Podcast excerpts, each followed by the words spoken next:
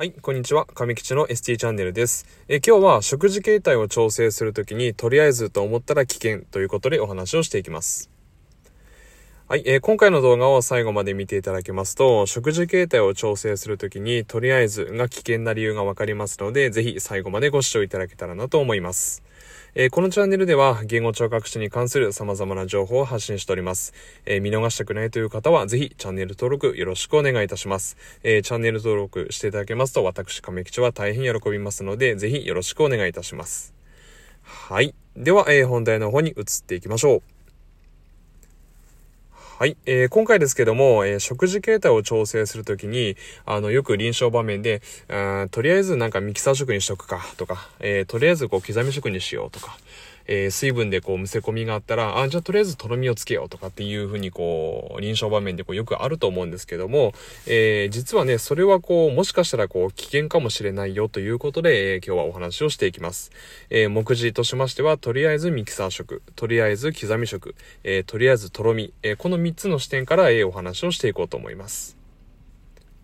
はい。ではまず、えっ、ー、と、とりあえずミキサー食ですね。えー、結構ね、あの、こう、まあ、病棟とか、えー、臨床場面では、こう、よく、こう、患者さんがこう、むせ込んだりしていますと、えー、ね、亀吉さん、ちょっとね、こう、患者さん、この患者さんがこうね、最近よくむせるんですよ、みたいな感じで言って、えー、とりあえずこう、ミキサー食にした方がいいですかね、とかっていう、こう、話が、えー、あります。で、で、こう、まあ、場合によっては、こう、なんか最近こう、むせるからね、とりあえずなんかミキサー色に携帯を下げておきましょうとか、えー、よくね、こう、そういう声がこう、聞こえてきます。でもですね、えー、とりあえずこう、ミキサー色に携帯を下げる前にですね、こう、むせ込みの原因ですね、えー、そこをしっかりこう、評価してほしいなって思うんですよね。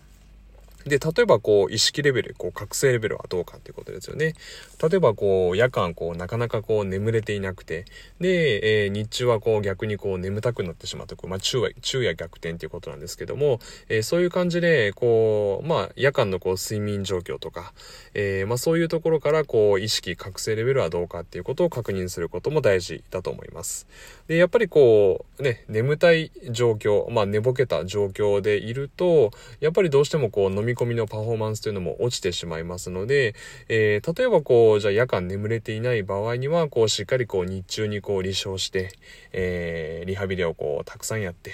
で、こう、しっかりこう、夜を寝てもらうと。えー、そして、日中、こう、覚醒した状態で、こう、ご飯を食べたらどうかと。えー、そしたらこう意外とこうむせなくなったとかっていうパターンがありますので、えー、まあ、そういうふうにこう意識レベルこう覚醒レベルっていうのを確認してもらった方がいいと思いますし、えー、あとは姿勢ですね。こう姿勢がこう崩れていたのではやっぱりこう演芸のパフォーマンスが落ちてしまいますので、えー、とりあえずこうミキサー食にする前に、えー、姿勢はどうかっていうことを確認することも大事かなと思います。で、あとは実際にこう食べている時ですね、えー、食事の場面でこう一口の一口量の量はどうかとか、で、あとは、こう、摂取スピードですね。こう、早食いじゃないかとか、えー、そういうのが、こう、どうかっていうところを確認することも重要かなと思います。で、意外とね、こう、一口量を少なくしたりとか、えー、摂取スピードをゆっくりしたら、こう、上手に食べれるようになったっていう患者さんも本当にいらっしゃいますので、えー、まずですね、こう、ミキサー食に、こう、携帯を落とす前に、えむせる原因を評価すること、えこれが大事かなというふうに思います。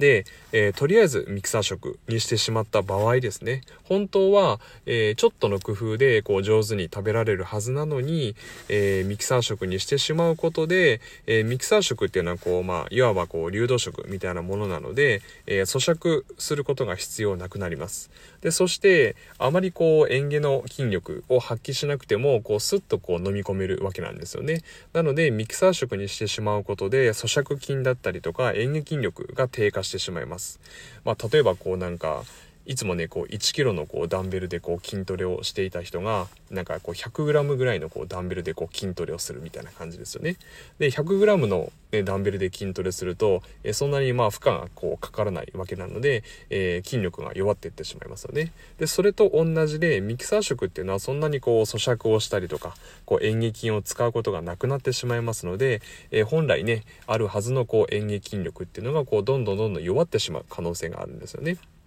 なので、えー、まあ普通食とかね、まあ刻み食とかでもそうなんですけども、食べられる、もしね、食べられる能力があるんであれば、えー、しっかりこう、その食事形態を提供することが重要かなと思います。はい。で、あとは、えっ、ー、と、やっぱりこう、ね、これはまあ仕方ないことではあるんですけども、やっぱりこうミキサー食っていうのはこう見た目がこうドロドロなわけなので、やっぱりどうしてもこうね、食欲がこう低下してしまったりします。であとはミキサー食っていうのはこう水分をこういくらかこう入れて、えー、作りますので、えー、一見こう量はねたくさんありそうに見えるんですけども、えー、実はこう栄養状態としてはあんまりこうえー、たくさんこう栄養が取れていないという場合もありますのでとりあえずこうミキサー食にしてしまうことで、えー、食欲の低下とか栄養状態の低下をね引き越してしまう可能性もあるんですよね。なので、えー、本当にこうその方にこうミキサー食が必要かっていうところをまずは、え判断していただきたいなって思います。はい。では次ですね。えー、次はこう、とりあえず刻み食ですね。えー、これもですね、こう、結構よく病棟場面とかでこう、声聞こえるんですけども、まあなんかね、ちょっと最近むせるから、とりあえずちょっと刻み食に形態を下げておきましょう、みたいな。こう、そんな感じのこう、声が聞こえてきたりしますし、えー、ね、とりあえずこう、刻み食にしときましょうか、上吉さんってこう言われることもあります。でもですね、えー、やっぱりこう刻み食と言いますのはやっぱりその刻み食にする理由がありまして、えー、例えばですねこう咀嚼が困難な方とかであれば刻み食っていうのはいいと思うんですけども、えー、そうではない場合ですね例えば、えー、舌の運動障害によって食塊形成とかえー、口腔内の保持が困難な方っていうのは、え、刻み食にしてしまうとこうかえって誤嚥のリスクを高めてしまう場合があるんですよね。なので、やっぱりこう、まずはですね、こう、とりあえずこう、刻み食にする前に、えー、その患者さんの演技能力ですね、というのをこう、総合的にこう、評価することが大事かなと思います。はい。では、えー、最後ですね、えー、最後3番、え、とりあえずとろみですね。え、これもあの、本当によく、え、病棟からはこう、声が聞こえてきます。え、なんか最近むせるからこう、とりあえずね、こう、水分にとろみをつけておきましょうとか。え亀吉さんちょっとねこの方水分でよく蒸せるからこうとろみとりあえずつけときましょうかねとかってこう話ねよく聞きますでですね、これも、やっぱりですね、こう、まずはこう、むせる原因ですね。えー、本当にこう、その患者さんにこう、とろみが必要なのかどうか。えー、むせる原因は何なのかっていうところを確認することが必要ですし、えー、まあね、こう、園芸の評価しまして、やっぱりこの人、こう、とろみが必要だなってなった時にも、えとろみをこうね、つけすぎると、えドロドロになってしまうんですよね。で、ドロドロになってしまうと、えー、こうコップを見てもらえば分かるんですけども、結構コップの縁にこう、へばりついてるんですよね、そのとろみが。うん。なので、とろみのつけすぎは良くないですし、えー、逆にこう、とろみがね、こう、緩すぎると、それもあんまりこう、意味がなくなってしまいますので、えー、本当にこう、その患者さんに合った、こう、適度なね、こう、とろみっていうのをつける必要がありますし、えー、とりあえずこう、とろみにしてしまうと、えとろみってね、やっぱりあんまりこう、美味しいものではないんですよね。